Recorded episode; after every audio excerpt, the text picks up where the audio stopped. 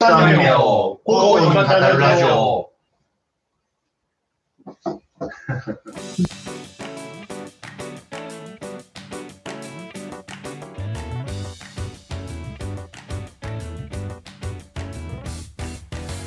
午後に語るラジオ略して健康ラジオ、えーもうすぐ開局1周年年末大講談スペシャルパーソナリティの田中間宮とはい正村神と、中村よしです。えーこのラジオは建築と講談の我々が定期的に建築の話はしたいけれどずっと真面目な話ばかりしてると正直飽きちゃうから建築とそれ以外を交互にバランスよく語ることで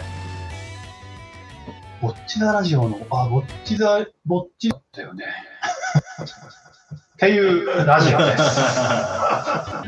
だよ ね。めっちゃ感じです。このラジオでは建築の話をしたらその分好きなアニメの話をしなければなりません。なぜなら私たちはそこそこの建築構造デザイナーでもあり、そこそこのアニメオタクだからです。はい、えー建築とそれ以外を相対的に語ることで新しい気を強く発見したり、建築とアニメの双方に理解を深めようという真面目な試みですよ。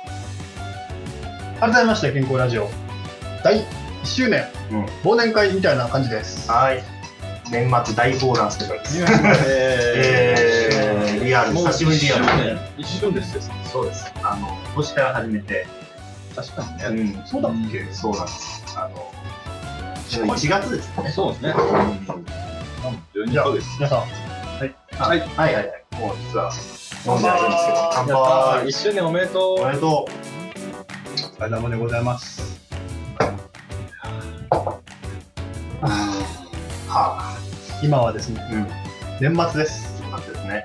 これがね、放送される頃には、年は明おけそまらすくね。年は明けてるでしょう。ちょっとあの、ライブも考えたんですけど、いろいろ大変だったんで、告知もできなかったし、決めました。そうですね。ですので、今日我々は飲みながら、そして食べながらになり ます。気にしないでください。いただきます。う。でもしかしリアルは久しぶりですね。当にそう。そうですね。だから、個別で会ってました。個別で僕と翔さんはたまに。間宮君とも個別にはうん。じゃトゥーブリえっと館内オープンで。じゃあ、トゥーバートゥーブリだ。食べない食べない食べない。よくあの、このラジオの、その、なんていうんだろう、あのリアルでの収録ってあんまりないですね、結局ね。 2回目。まあ、3回目、3回目。 3回目と3人で撮ったんですね。もともとコロナで始まったので、いただきます。ダメだ。みんなで食べたら誰も喋んなくなっちゃう。こう撮るわ。だから美味しいんだ。このピザうまいですね。近くの名店ですね。大体ですね。うん。テイクアウトできる。よくじゃあ食べててください。僕は今日のスケジュールをお話しします。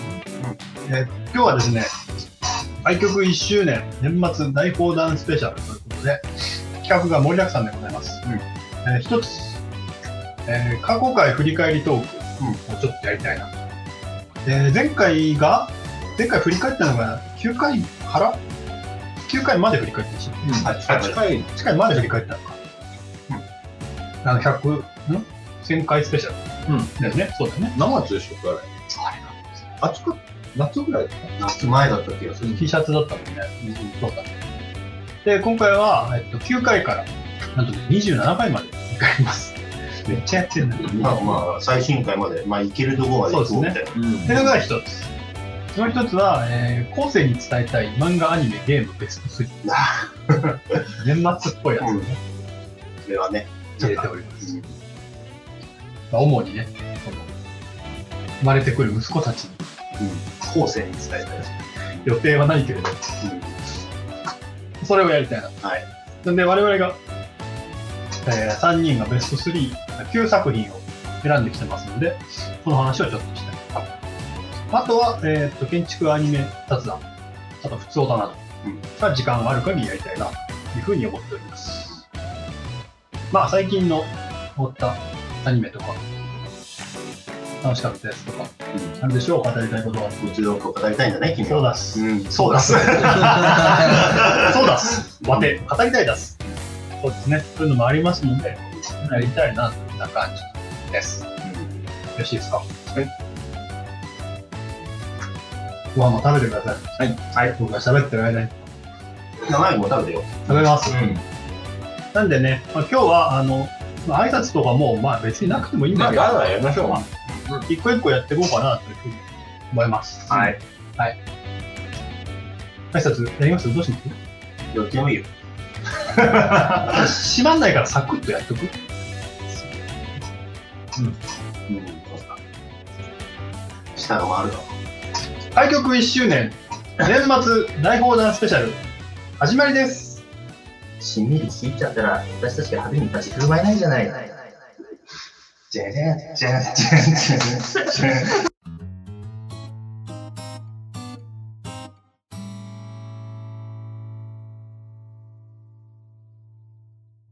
懐かしいイエーイエンジェルビーズです。エンジェルビーズですね。あエンジェルピースかちょちょっとアイコン的なねうんうんえいつの話いやいや、これ、このセリフはね、 これは正解ね。あの、どっちかっていうと、あの、僕らは、あの、三好文さんなんですよね。そうです。あの、リミックスの方で、ああ、なダメミッ。クスの方で、うんめちゃくちゃいい、そのセリフのカットインが入るんですよね。そうだ。いやー、でも、そっち、そっちですね。そっちを選んだんですね。そうだ、ヨシトが好きそうだ な。よしと君がそう触ってねえじゃねえかいやうんいやもう、もう、ドンピシャリです、僕には。俺に刺さる俺に今日、今日のね、その後世に伝えたいというところも含めて、ちゃんとね、素晴らしいですね。うん。じゃあまず1個目の企画過去回振り返りトークではい。お願いします。今皆さんには見えていませんが、えーここに27回までやる出てます第9回から出てますねちょっと簡単に言っていくと、第9回、ねコンピュータライゼーションと SF。似合おうと思ってこれはあの、リュウジュさんがゲスト会ですね。竹内龍さんですね。あ、本名言っちゃった。 ね。まずい。やばい。で第10回は、 えー普通お高い。うんこれなんか本当に普通に、ただアニメどう見てるみたいな話しましたね。だから10回はさ、こうやっぱり、あの、あの方が降臨した回じゃないですか、外で。あれあの、我々のこのラジオ2期に突入するきっかけをくれた方が降臨した回ですよ。そっか。そうですよ。そうなんですよ。ラジオネームえっちゃんさ んだ。そうか。そうです。そうか。ガチリスナーで。もうちょっと後のイメージだまた呼びたいですね。ですね。チャン先だいぶ生。リアルにちチょャっンと。先生に会いたいな。会いたいなしか聞いたことないんだよな。そうね、この時に確かに、村上総受けの話と、うんで、次のね、構造と作家性。あ、次か、もっと先か。いころいれろなもんかね、テこーれマもを普ね。通歌でもらったんですそよね、うだよね確か。その行動の話。あ、そうだ、そうだ、そうだ。そうだからか普通歌会ですよね。ですね。割とこの次、ここれはあれ次のこう企画というかさ、この後の話につながるうんきっかけがいっぱい出た回でしどたんね。どんこの後話が長く なる。そうだ、そう負けざるを得なかそっうそう、い一遍じゃちょっだ。とそうだ。語りきれない。で、次のやつ問題はね、この、今度翔太さんゲスト会、はい PA ワークスとお仕事アニメの会しましたね。これ、あの、長すぎて3本になるっていう。た。3本でしたっけ2本と、あと追加で1本取った気がする。あ、そっか。別日に撮りましたね。別日ね。あ、ほらほら。うんずっと公共性の話してる。うんこれね、いいっすよね。うんなんだっけ、お花は建築家ね。大花建築家。なるほど。あれだ。キンガーラが喫水村か。市民市政が求めるの。壊したくなる都市、渋谷。それもいいですね。この辺ですね渋谷の存在論っていうのをそうやってみやりたいですよ ね。ちょっとじゃあ、まとめちゃうと、この9、10、11、12、13。なんとなく記憶、印象に残ってることありますか立石の話。 僕もリュウジさんの話だな。僕もリュウジさんの話そうだだな。な。あいうんつ、なんだっけ俺たち知らなかったけど、あの人だって話しながら泣いてたんでしうんょ確か。あの15分、 15 15分だから 10, 10分だから15分だから、一人語りをやりおせたっていうのはやっぱり、そうそうこの辺からおかしくなってったね、どんどんね。なんかさ、当初、間宮君があれをちょっと切ろうとしてるね。そうそうそう早そう回しにしようみたいな。そううんちょっと俺もね、その、あれが、あの、こんなに、その、後、後から出てくる言い方だけど、こんなにパンツ脱いで大丈夫なのかなっていう。なるほどでも次の布石になってそうそうね。って思ってたんだけど、やっぱ、聞き直すと面白いんだよね。であの時熱あったんじゃないでしたっけそう、あの人ね、熱出て倒れて、それこそコロあ、そうだ、ねそうだ、そうだ。もうナ。コロナの高熱の中スピーチをするってスピーチするっていいうう、なんか、なぜ歯止めが効かないです。泣き出すみたいな朦朧としながら、ニーヤについて語って泣いてるっていう。あいいですよね。それが、いいよね。噂ではマニア君はニーヤを見たらしいですか。ああ、見まそのした。後動画で。見ました。うん。私、あの、ゲームダメなんですけど、あのうんゲーム実況で全部見ました。うんいやどうでしたかー、よかったっす。よかった。あの、アニメが楽しみになりました。アニメやりますね。うんそうですいねや、面白い構成だなとも思ったし、い来年1月からかな。や、なんかゲームならではっていうかさ、いい、いい、メディアと媒体というか、なんかその、あり方がすごくマッチしたいい話だなと思って。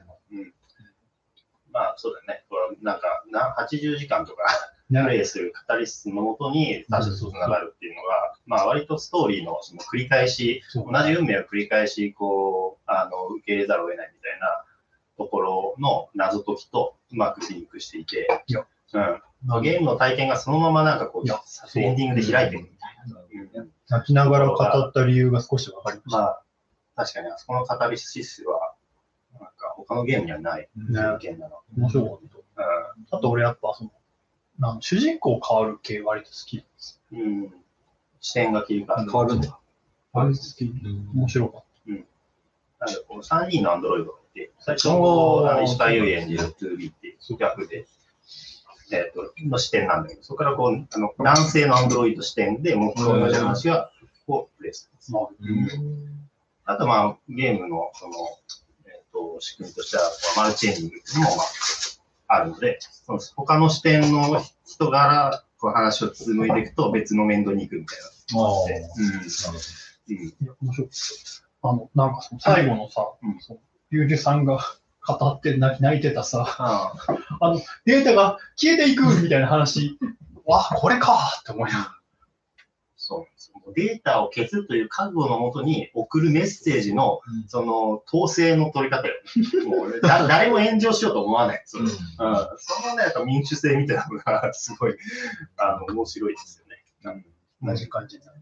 うん PA ワークスからどうですかまあ翔太さんは、やっぱりうん、まあ、昔からよく話してますけど、うんあの、なんていうんですかね、真面目なところもあるし、やっぱり建築設計じゃないっていうのもあるのかもしれないですけど、うんちょっと視点が独特ですよね。確かに確かに。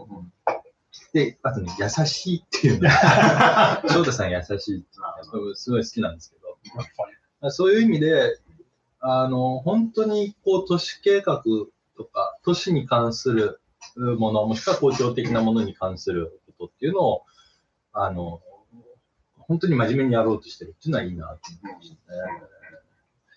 都市ってやっぱ大きいじゃないですか、うんその扱うものというか対象がね。で我々は一つの建築について扱ってるのそで、うねまあある程度その自分がやったことに対して手垢を残しやすいというか、成果が見えやすいんだけども、まあ、本当にこう不特定多数の人が関わる仕事うんの、まあ、一部に関わってやってるっていうことだから、うん結構その、そのスケールと自分の、その、なんだろう、その個人みたいなところをどうつなげていくのかすごいね、やっぱり気持ちの整理が必要らしいですから。うんまあそうでしょうね。うん、そういう仕事だと。ちょっと先取りして言っちゃうと、あの、翔太さんもそうだし、えー小泉さうんんもそうだし、うんえっ、と、石井さうんんもそうですけど、やっぱり横浜、なんでよあの世代の横浜出身の人は、そう いう、うん粒としての建築じゃなくて、こう、軍としての都市を対象にしようとするのかわかんないですけれども、うんやっぱりそういう世代なのか、うんえー認識を共有してるのか、うんえーいでもやっぱり一方で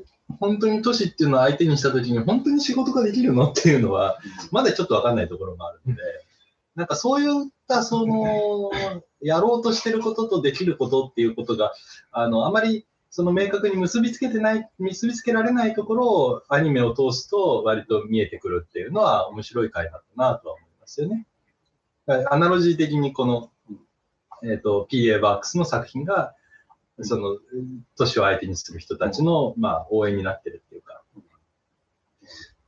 なんかそんな感じがしたので、いいなと思いますけどね。そうだね。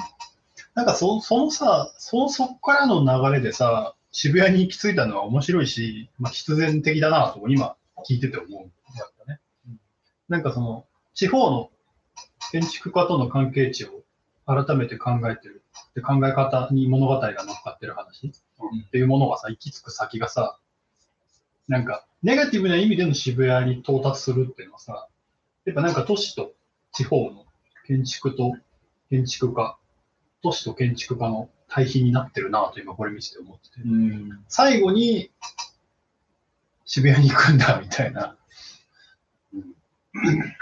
いや、でも、それって、まあ、さっきの手垢っていう話で言うと、うん都市とか町にこう、手作りでやりたいっていう気持ちっていうのはやっぱりあると思っていて、で、渋谷ってもともとその谷だから、うんあの、すごいヌメヌメした土地だったんですって。うんで、まあ、そうすると集まってくる人たちも、まあ、アウトローの人たちが集まってきて、まあ、映画小屋ができたりとか、舞台小屋ができたりとかっていうのがそもそもあって、で、そこにまあ、鉄道が入ってきて、だんだんその、なんていうんだろう、こう手垢対資本みたいな感じになるんだと思うんですけど、あの、それが拮抗した状況から、やっぱりここ10年ぐらいで、その資本の方がどんどん勝っていくっていうことに対して、やはり手垢側から、あの、カウンターパンチを食らわしたいっていうふうにみんな思ってるんだよねそのフラストレーションが今現れてるなっていうのは、とても面白いなって思うよね。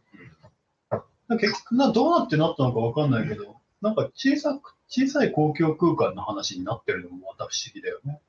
うんまあ、それはいわゆる手垢みたいな話。うんそうんそれはあのもるともとこう公的な土地とか空き地とか、うんまあ道道路空間とかそうしたと思うけど、そういうところに何かこう介入できる、そのハッキングするっていうか、介そうそうそう介入できる回路をまあみんな探していて、まあそれ一つの社会実験と称して、まあいろんな今試みが行われているそうだね。うんでそれはなんかポケモン GO みたいな、ああいう VR さの、そのバーチャルなサービスから、その、もともとある既存の公共空間をどう、どういうみ、どういう視点を変えて、こういう見方になるみたいなうんところを開い開いたきっかけになったっていうことですね。で、ポケモン GO の話とか出てきてて、なんか、個人的には、あの、最初の09のさうん、ユージさんと話してたさうん、ニーヤとか、あとなんだっけ、あれ、エルデンリングのオープンワールドの話がここまで続いたなという印象だったんだよね。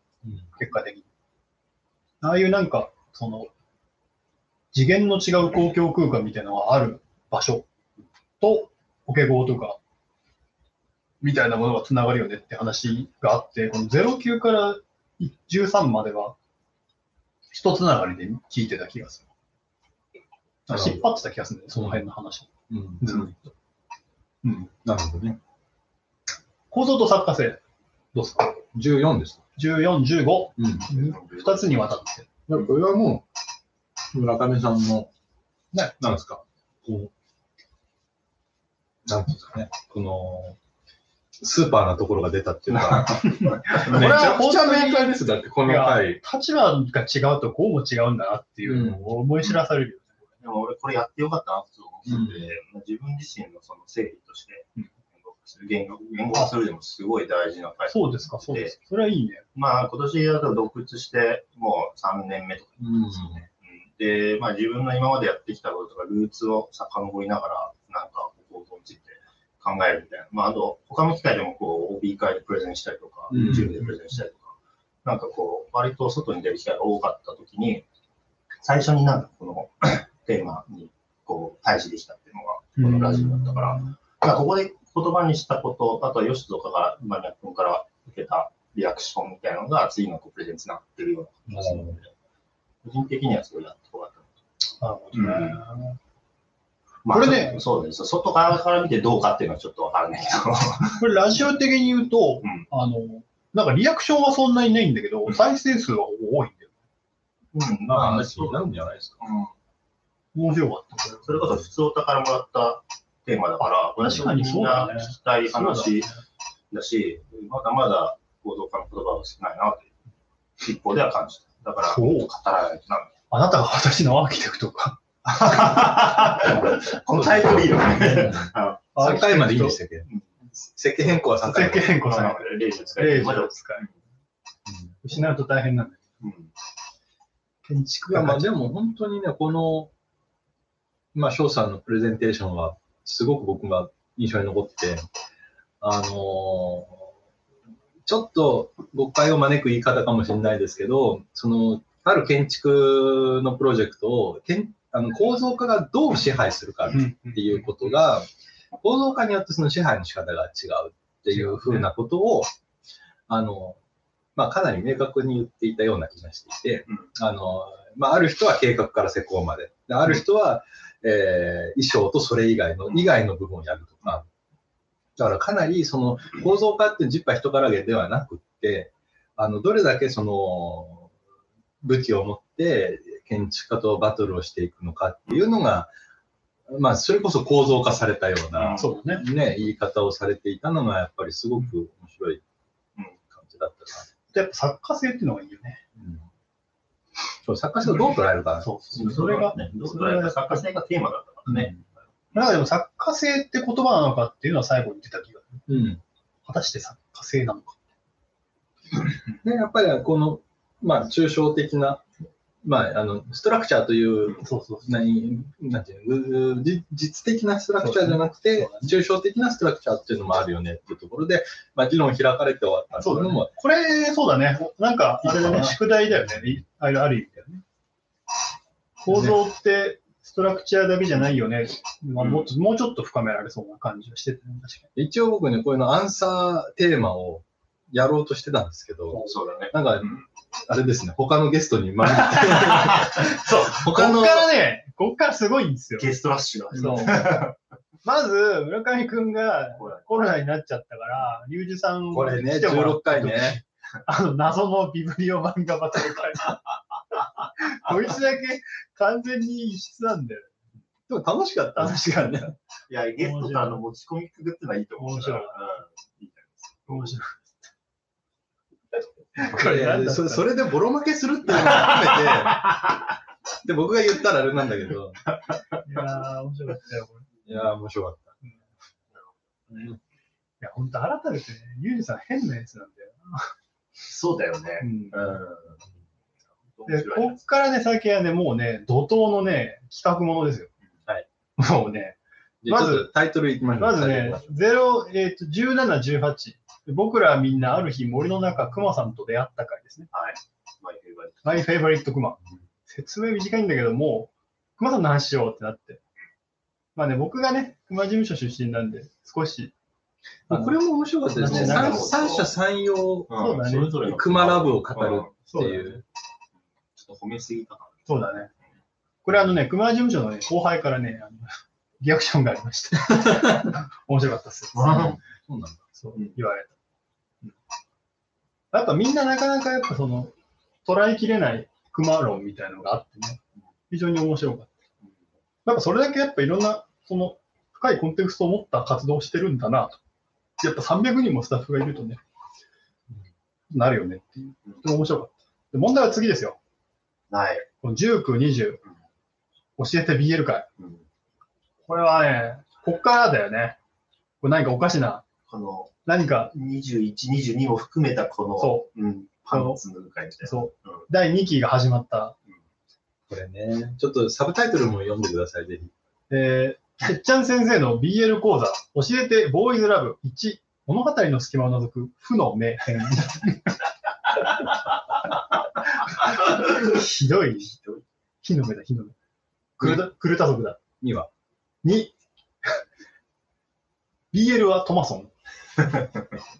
なん だよ、BL はトマソン。素晴らしいタイそれで、これちょっと、あのー、後で P は入れられるんでしたっけ入れられますよね。 実はこのサブタイトルは僕が出したのそね。うだね。で、あの、 リテイクを食らったんですよ、初めて。そうなんですか。僕はサブタイトルをみ二人に投げてリテイクを食らったのはね、まあ、ていうか、本質的なリテイクを食らったのはこれが初めて、最後の日よ。なんて言ってたんだっけ、この時。で、あの、あれだったら削除してくださいもね。ちろん1は、物語に隙間じゃなくて穴だったの。あ、そうだ。穴を除く。穴を除く負の目だった負。の目だ。で穴と穴がかかかかかってるっていうそうだね話ね。 トル。ピーとピーがかかる。そうだねで、 BL はトマソン編は、そもそも超芸術トマソン。あ、そうだ。で、ゲイをそう叩だ。かないしたっていう、そううんあのー そう。空前絶後そうのだね。タイトルをつけたんですけそど、うだねあのーそうだ我ね々のメンバーの両親そうが、倫理観が 両親が働いてそう、あえポなッく、ドキャストとはいえ、ギリギリアウトだな。ギリギリあるとかなっていうあえなくあだ審美感。 あと人に勧めづらい。というわけですよ。そのひらめきは、ああのねー、お蔵入りした。お蔵入りなさいあ穴は池だと思うんだよねまあこの回はですね、非常に反響が多くてですねうん、あの、様々なところから、あの、そうですツね。ッコミとうん聞きましたよ、言われた回ですね。うん共感が多かったですかでこれはね、非常に勉強になった。うんあの、新しい地平が開けた。そうだね。そう。なぜこんなに、その BL というものが世間一般に受け止められてるかというところに対してのうん、あの、なんか、きっかけというか、うんひらめきがありました。うんこの回、とても。やってよかった。やっぱり僕も、もしもう一回、えっちゃんを呼んだとしたら、やっぱり聞いてみたいのは、その、えっ、と、身体変形、二次創作における。おやっぱり等身の話忍たま乱太郎の投資話が、が、あれが一番面白かった。すげえ面白かったんあだれよ面白かっなんで忍たま投資の話乱太郎で BL が書けるのか。で、しかも、方針がね、あったんですね。つまりその、人の縮尺、あ人、人じゃないか、キャラクターの縮尺を変えて、萌えにするってことじゃないた。そう。なぜそんなことをするうんで、それを、じゃあ建築に考えたらどうなるのかみたいなねうん。すごい深いテーマな気がするんですけうんこれすごかったね。ど。ただそのコピーっていう、単純なコピーではなくて、同人っていうあるフィルターを通した再生産の中で、あの、スケールを変えるようなことをやって、別の感情をそこに埋め込うむ。ん素晴らしい発想だと思いました。いや、なんかやっぱり、ここで思い知ったのは、俺たちは、その、建築もアニメも構造で見てたのだという、たたあの頭をこうぶったたかれた感じがすごいあったんですあでもね、それは一応ね、あの整理しといた方がいいと思うんですよ。なんか、あの時はそういう言い方にしたけど、我々は構造で見ることっていうことの意味が、うんあのいろんな意味が入ってよ。そうですね、いそうでてすね。このし感覚からのめり込んだ先に発見する構造もあるわけで、そうすると構造を当てはめてみるっていう人ともちょっと違ってくるから、やっぱりそれ一回整理した方がいいと思うんですよね。ラジオの話で言うと、そういうのを排斥して、わかりやすく理論立てるみたいなことがテーマになってたんですよ、ここままあね。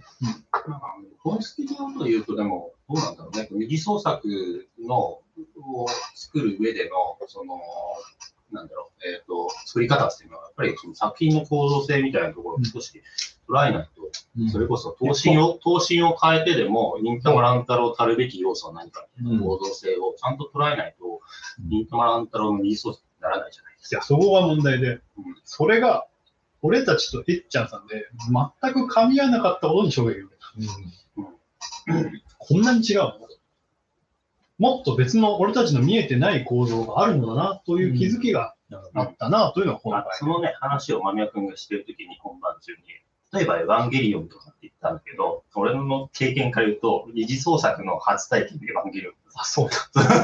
俺、俺がエッチャンガードだああ、確か に。でも、あったよね、あの当時さ、そのさ、あの、本屋さんのさ、成人向けエッチなさにさ、エヴァの謎のアンソロジーとかいっぱいあったじゃないですか。早速脱ぎ出しましたね、二人とも。ね思い出しちゃっうん自己解除。た。まあありましたよ。よね。ありましたよ。俺たちさ、多分さ、どっかしらでさ、え、何これ俺の知ってる〇〇じゃないの体験はあるよね、きっと。でも今あんのかうなんまあ、隠されてるフィルタリングされてる隠っていさうれかてる気がす違る。う、違う場所に存在しちもゃっってたいる。もったいないですね。同じ本屋にあるからいいんだよね。いや、やそっう。ぱ本屋が素晴らしいのは、そこのね、全年齢と一緒に並ぶっていうことなんですね。間違えて手をかけてしまったところから俺たちの人生始まる。ナルトの新刊だと思って買っちゃったあの日。そ れ書、書店員が意識的に忍ばせ てる。どうですかでも一回それを知る、その棚の存在を知るそうそと、うもうそこ次から行っちゃうわけですよ。気になっちゃう気になっちゃう。で、悪いことだと分かりつつ行くっていうのがわかるよ。うん非常に重要なことでうん、パパとママがスーパーで買い物をしている間にそ行く書店みたいな。う。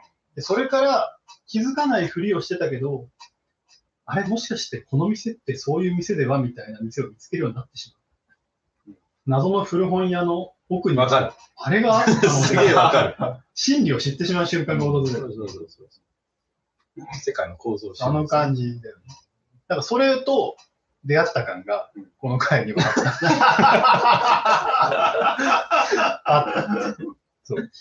で、その衝撃を受けてる次の回ですよ。うん我々はアニメのどこにいるのか問題。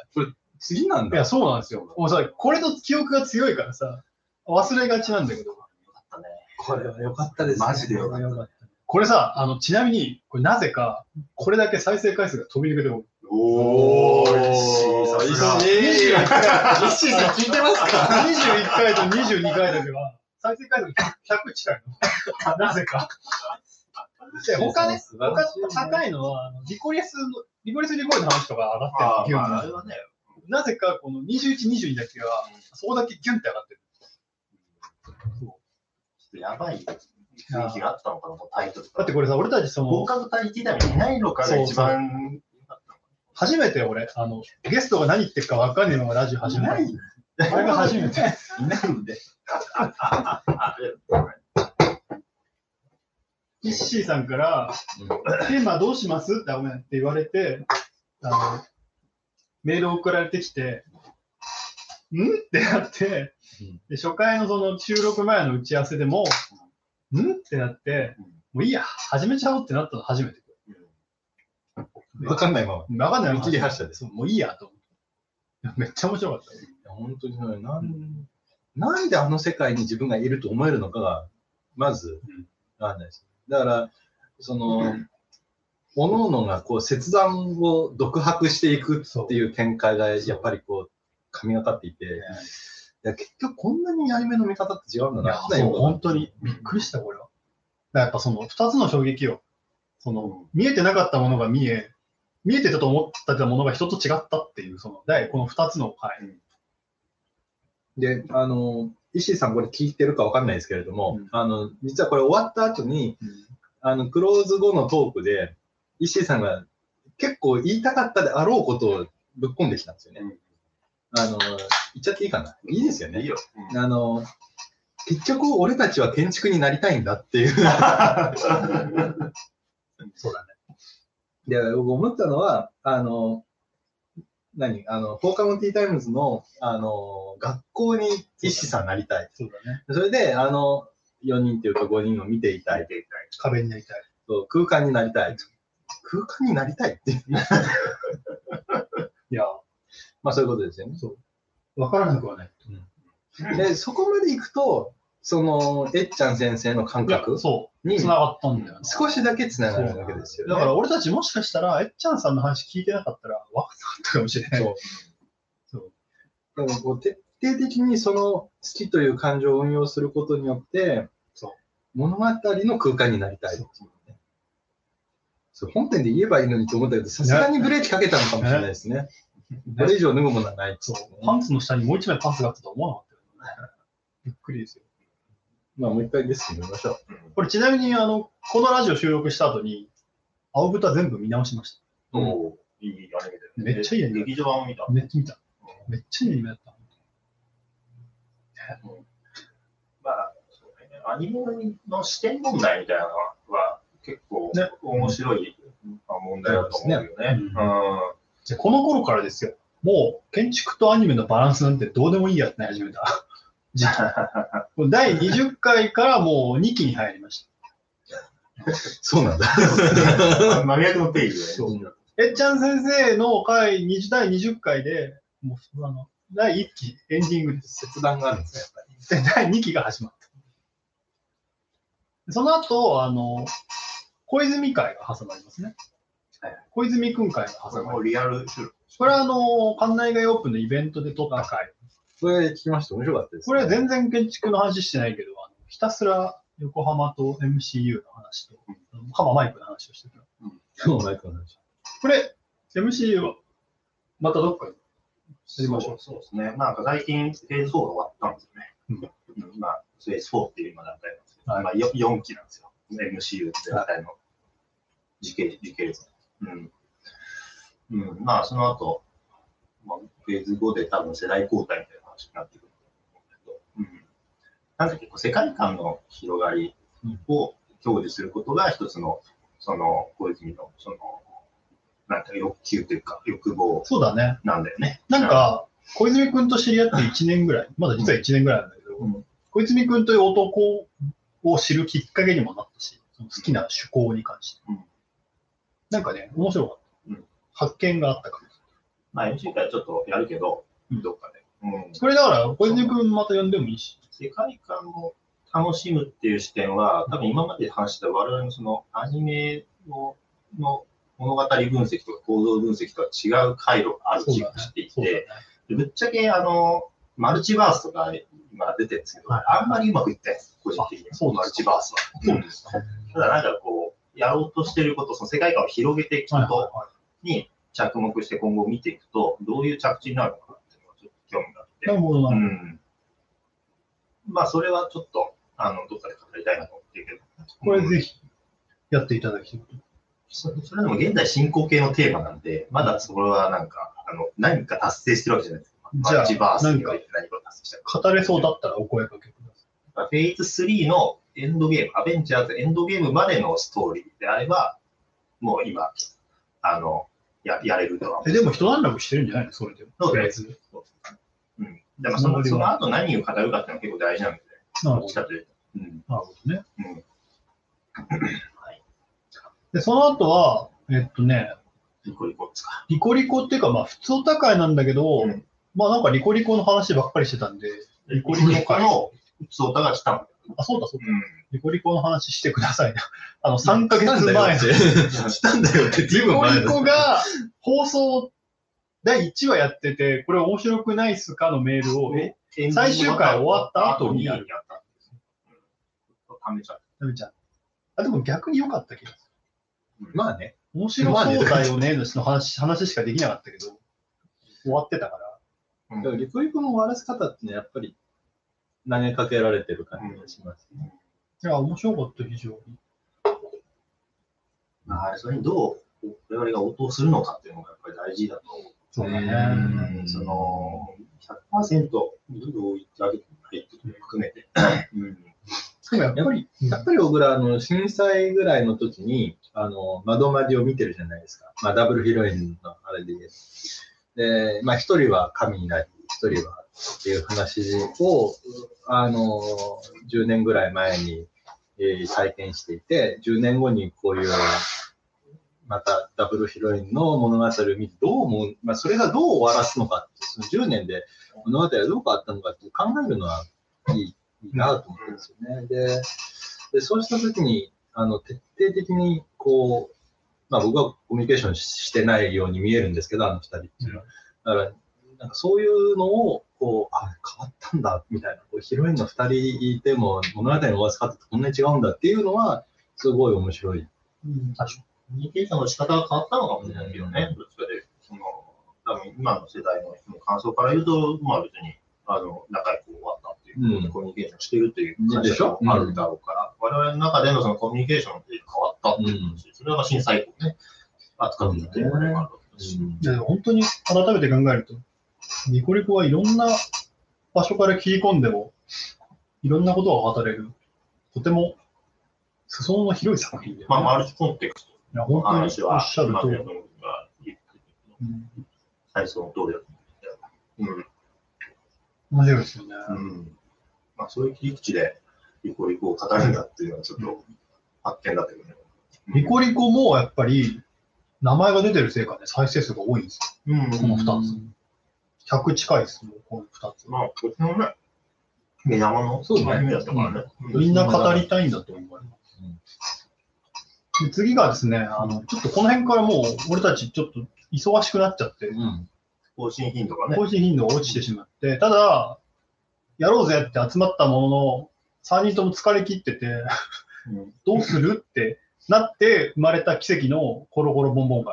はいやこれ盛り上がりまし たね。疲労困憊ローテーショントーでク会。これはちょっと今日そういう話するだろうなと思って、うんやっぱり一つ翔さんに補足をしてもらいたいんですよ。うんで、まあ、僕と間宮さんはかなり、あのーなんていうんですか、シンクロして、そうそだねの時は。そうだね。つまりゲームが苦手な2人あは、あ、そうね。つまりゲーム機をそうそ持うっそうていそうる陽キャっていうかねそうだねあのヒーローに対してそう後ろで見ているしかなかったそうと。だね。俺のトラウマに皆さんを引きずり込んでしまった。っていう感じでこの回がクローズしたんだけれども、そんなこと本当なにい。そうだよみたいな。 そんなことないぞと。で それちょっと翔さんに一言ね、あの、ゲーム側からそうだね。うんどうすあの時はね、そのゲームは陽キャにしちゃったもんね。プラモは陰キャにしちゃったもんね。そうじゃないだろうゲーム、ゲームの問題と広く言ってしまうと、多分落ちる部分がいっぱいあるんで、コロコロとゲームをつなげる、なんか一つの分かりやすい例としては、やっぱり任天堂とか、うんと。魔法だよね。で、やっぱりこう、みんなでプレイする、ある意味、ある、ある多分時代から切り切り替わった部分はあると思うんですよ。複数の人が、その一つの画面でプレイする。うん体験。で、それはもうちょっと前だと、もう本当はこうファミコンとかの時代の頃って、もっとこう自分うんうとんうんプレイヤー自身がゲームの中に入り込んで、そのゲームの世界観と対峙するっていうのが、もともとゲームの楽しみ方なので、 あの、ゲームは、まあ、古参ゲーマーみたいになっちゃうんだけど、まあ、もともとのそのゲーマーの、その、モチベーションとしては、陰キャ側だといや、わかる。思う。うんやっぱさ、任天堂だよね。うん、だからそこもうさそれがすごいんだよ、任天堂の凄み。いや、やっぱそのみんなでゲームをすしようってなったのもさ、かなり早い段階からやってたのが任天堂あれダメだったもんね。で、多分その、小学生とかがすごい、まあ、ゲームのめり込んだ時代っていうのも、多分その戦略的な部分が、いや、あるとうん思う。あのそうねとメディアミックスに開かれてた。そうだね。うん、いわゆるだから、アニメとか漫画とかの真似をしたというか、周りとそれと近いようなことをゲームもやりだしたんだと思うんですようんそれこそ攻略本文化とか雑誌ー文はい化はいとか、はあの、ゲームでは書かれてない絵を描いたりとはいか、はいはい。前のこれも見持ったみたいな話だけどさ、うん、ああいうところでなんかこう、一気にこう、開かれてた感覚があるんだとかね。うん。で、まあ、鳥山明とかね、そのもともと我慢が出身の人だけ、そのトリガーをやって持ってた。そう。あの、ドラクエの堀井雄二も、ゲあの、劇画村塾出身だったりとかね。うんだからなんかこう、むアニメ、ゲーム、漫画みたいなところの、ジャンルの違いはあるけど、結構繋がってた。い。確かだと。と。確かうん。だからまあ、コロコロは陽キャっていうのは正 しい。けどゲーム、ゲームに対して、あの、そなんか反応するのは、まあ、それだけじゃないよなっていうなるほど。うんそうだね。俺の心の傷が出ちゃったから、そうなっちゃった。まあ、時代だよね。時代だだって誰でしたっけボンボンはエロ本だって言ったのは翔さんでしたよでそう、でもそうだったんですよね。ちょっといやらしかった記憶はある。で、その後ちょっと、Google で検索したらみんな同じこと言ってて、あ、本当に。ボンボンはエロかったみたいな。コロコロよりはだいぶ。だいぶね。なんかあのね、ね、これはないでしょ。コロコロはね、なんかギャグもあったんだけどん、なんかうんこちんちんみたいなやつばそっうだかよねだっ。たかたら。けしとかいや、だからやっぱり、なんて言うんだろう、その、みんなで盛り上がるだろうの下ネタじゃないですか、それ。山崎か。ああ、山学級崎ははね、コロ学コロコロだね。学級も山崎学級は山崎はコロコそうじゃないんですよ、ボンボンは。あやっぱ一人のためのロ。下ネタ。ちょっと違いますよ。うんうんちょっとなんか、そのプラモ坊主も、プラモーズね。もうんう、ちょっとたまにエッチなっていうか、あの、ヒらロイしいンね。のプやつも出てくるみたいな。ラモーズね、あの、もう一回買い直そうかなと思って、わかるあの、見たんですよ、わかる相場。頻めめっちゃ高くないですか頻度もねえし、ねえし。俺ねえしと実。実家にあります。えマジっすあかります、あります。ちょっと持ってきて。持ってくる。まあれ漫画。漫画漫漫画画。でってことだ。あの、えっと、ガンダム、あガンプラはちょっと、あの、僕、その時に言ったのは、すごくこのガンプラっていうのは共有するためのツールじゃなくて、自分で楽しむツールだっていうふうに言ったような気がするんですけど、プラモウォーズってボンボンでやってたやつは、改造したガンダムを戦わせるっていう、ビルドファイタビールズドファイターズより、まあ、ずいぶん前にそういうことをやってた漫画なんですけど、それを思い出してちょっと、まあ、皆さんと話をしてたら、もう一回読もうと思ってめっちゃプレミア。めっちゃ高いの。びっくりし全10巻もないですね。 10 10巻もない巻もないけど2万円ぐらいするんですよ。た。Kindle あったら絶対買ってた気がする。ちょっと読み直しましょうか。ガンダムの歴史はそんなに明るくないけど、でもなんか、俺の、その、特に小学生とか中学生の頃って、なんか割とポップになった記憶があるんですね、ガンダムね。おうんー。そうで、そう SD ガンダム確かに確かに SD 確かに。ガンダムの中の SD もそうだしね。 SD の中でも、SD 戦国うん武者ガンダそうム。武者ガンダム。武者ガンダムだっけ。うんあれで一気にですよ。やっぱり。僕もめっちゃあ持っれてちょたっし。とギャグも入ってたし。そうあれ割とコロコロに近い。あれコロコロああ。まあそうかもしれないですね。ただ一方で、あの時期に、あの、ウィングとか、うん。そういうなんか、本編の方なんかね、ガンダムってやっぱ裾野を広げる癖があるので、そうすっごいマニアックなオリジンと、その、新しい新規のお客さんを取り込んでいく、二つを同時に回すところが、そうね。ターン A とかやりながら、全然違うのやつで。僕幼稚園の頃はビクトリーだったんですよ。V ガンダムだったんですよ。で、そこから G ガンダムになるでしょで、ウィングになるでしょで、X でしょで、W じゃねえ、なんだっけ、シードか、もうその後。で、ターン A が始まるタあーンれがあってそこか。で、ターン A とウィングの間はちょっと開くんじゃファないイターあいやターン A と X の間はちょっと開くんじゃ X ってそんな位置か。でもそうなかい、、 VX なんだね。 ?X 面白いですよ。 X はあれは G ファルコンとか知ってます知らないか。 X と V はあんまり知らないんだよね。 X の時に、あの、日曜早朝枠になって、確かに。 6時半それもま朝かた、ら重い。それもまたあれだね。一つの転換感ね。うん。で、めっちゃ早いですよ。夕方やってるイメージ。うん。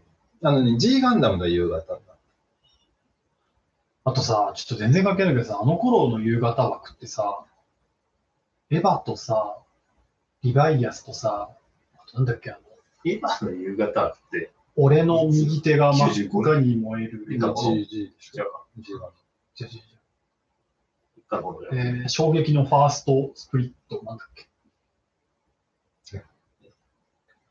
なんとかのセカンドブ リット。あれ忘れちゃ った。なんだっけ大丈夫かな、これ。え、あの時期に、その、エヴァってだって夕方放送でしょその最最初はね、最初に。 95年で、。あの、あの枠がうん、そのエヴァ的な、割と重めの、うんまアニメ、アニメやってる枠があって、でそれこそあの何、リバイアスも重たいし、今俺が言ってたそのあれも、割と特殊能力迫害みたいな話だった。あの枠俺すっごい好き。もずっと見てたの。あれなんだっけまあ、俺はな納得覚えてる。うん。でもなんか、なんか劣化の炎と勘違いしてる。あ、 いや、この炎ではない。なんだっけちょっと待って今一瞬で思い出す。うん、衝撃のファーストブリット。あの睡魔状の話から始めてたんだね、なんだと。うあ、そうね。睡魔状もね、やっぱりいろいろリアクション聞いてると面白いですよ。なんか本当に裾野を広げてて。このガンダム、僕初めて見ますみたいな。あ、スクライドだ。あ、スクライドね。スクラスクライドなんで少ないのかな、 スクライド。スそうでそのぐらいパッと出ましょうよ。忘れちゃった。クライドは男の子のアニメかあれだうん。あの、あの、あの時間がすごいな。好き。あなんとなく、あのマジにも当たるとこもあってんだったっけ。あえ、ゆえ優勝違いやう。マジンユーデーン。マシンユーデン渡るってさ、すっごいさ、えすっごい暗い話なかった。ち、ちなみに、あ、いい、いいですいいねよ。二人は、勇者王シリーズは見てました。考えが。名古屋のいやいやガオガイガーより前もあったけど、まあ、ガオガイガーが。めっちゃ覚えてるのは、あの、小学校がブログになる。え、小学校が6年なんですかちょっと待ってなまあ、僕、とりあえず、とにかくね、ガオガイガーが好きだったんですよ。えーガオガイガーはちょっとね、すごい不気味なんですガオガイが。よ。あの、最終回のまとめ方とか、すごい気持ち悪い感じになっていて。ちょっとあれもう一回見直したいな。ああ、顔外がね。ガワイがおもちゃ持ってた。新幹線とステルス戦闘機と合体する。見てた見てた。そういうおもちゃ、おもちゃ系もいいですね。めっちゃ脱線してる。 はい、それで、えー最新回は新海誠会ですね。記憶に新そうですね。しい気持ち悪い。新海誠気持ち悪いって話ですね。胸はまだ見てないですね。でもやっぱり両両足いくつで見ました僕は、 ?118 で見ました。高校生の時僕は大学生です。なんだっけビデバンにハマってる時期に、え、マジですかビデバンでなんか見て、テレバンと関係あんのなんかね、とやっぱその当時、そのサブカル最新ものはビデバンにあったのあったあった。並んでたテレバンもそうだよね。店員によって多分清掃が違うんだろう確かビレバンで知って、みなんかで見た。ちなみにどこのビデオ版来ましたえっ、と、お茶の水。違う、ちなみに神保町、神保町。もう一度か。だあの高校が水道橋だったんですね。あの、あれ、あの、八千田さん。ま八千田さんのあのさ、うん円あそうですか円柱のさ、うん真ん中にトップライトがあって、地下にビレバンがある。あそれは今もうないけど、あ、え、ど、どこ行きましたあ神保町。神あ、それ神保町か。本店だよ、確か。うーん。本店じゃないか。ってた。あそこによく行ってた。高校生の頃。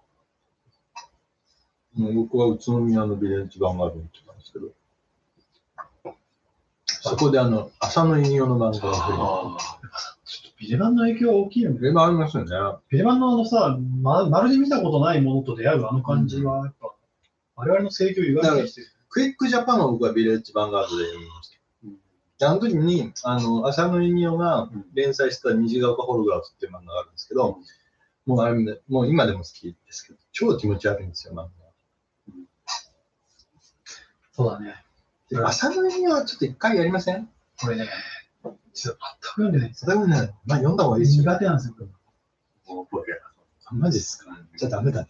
てないプレゼン会。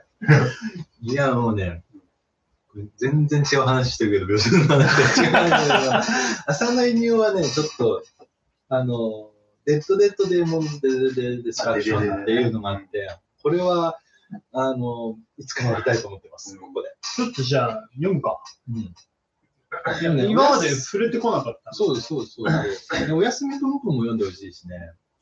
まあ、短編も読んでほしいしね。まあ、いろいろありますよね。なぜか触れてこなかったっていうか、ちょっと下げてるし、多分なんか嫌だ、やなんか嫌だちょっと苦手な人もいるんじゃないですか。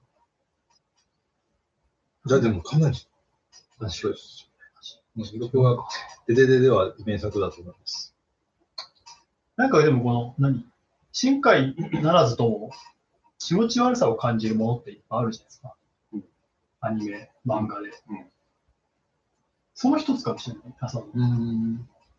では楽しみに。かもしれない。なんかあの、まんべんっていう番,、ま、あの番組知ってまあす知ってるあ知ってるの、浦沢あ、直これさなん樹。だね。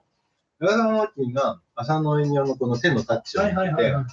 この人は背景の人だっていうふうに言言ってたんですよ。で背景は写真を加工して背景にするのプラス手書きでちょっと線を足すっていうのをその時の漫画でやってたんですけど背景を書き込む人っていうのはルーツとしては水木しげるに当たるんだっていうんですよ。うん。で水木しげるも背景すごくって、ね、まあ、まさに妖怪がそこからこう出てくるようなリアリティのある背景を描く。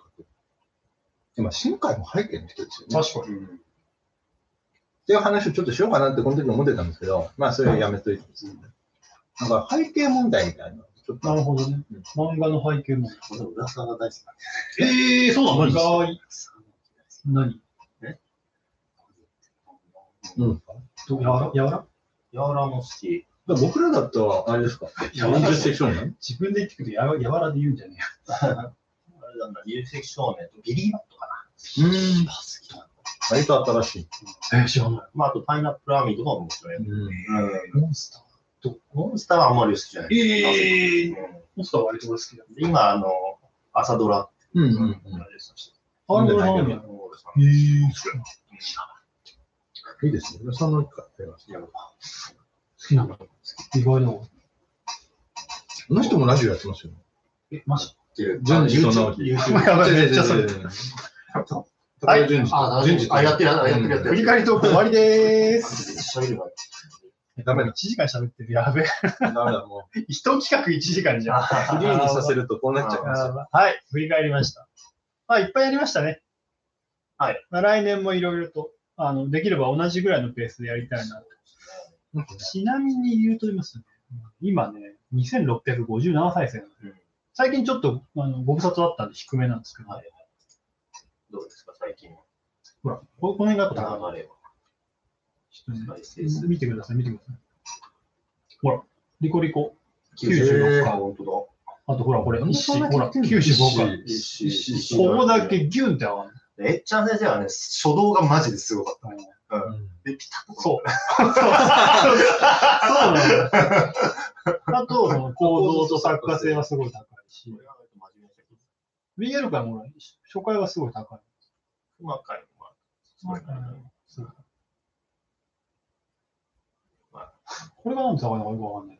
あと、まあ SF 回も高いし。で、こっからは全部100回ぐらい。うんまあそれで今のそう、古いものも。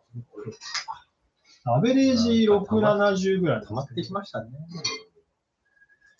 相当な時間数っすよ。いやーネットにいっぱい個人情報を垂れ流してますな、我々は。 1年で30回分ってことだもんね。今27回なんで、まあ、月に2回ぐらいは。日本語日本文ぐらいがちょっとですけど。そうですねまあ、2編、前後編が多いけど。ですね。いやー、なんか、いいですね。こう続けていきたいし、モチベーションをタック、ですね。来年もやっていきましょうよ。時間を取りつつ、あの、頑張ってでね。すね。あまあ、ということで、過去回振り返りトークでした。でした。はいね。じゃんじゃんじゃん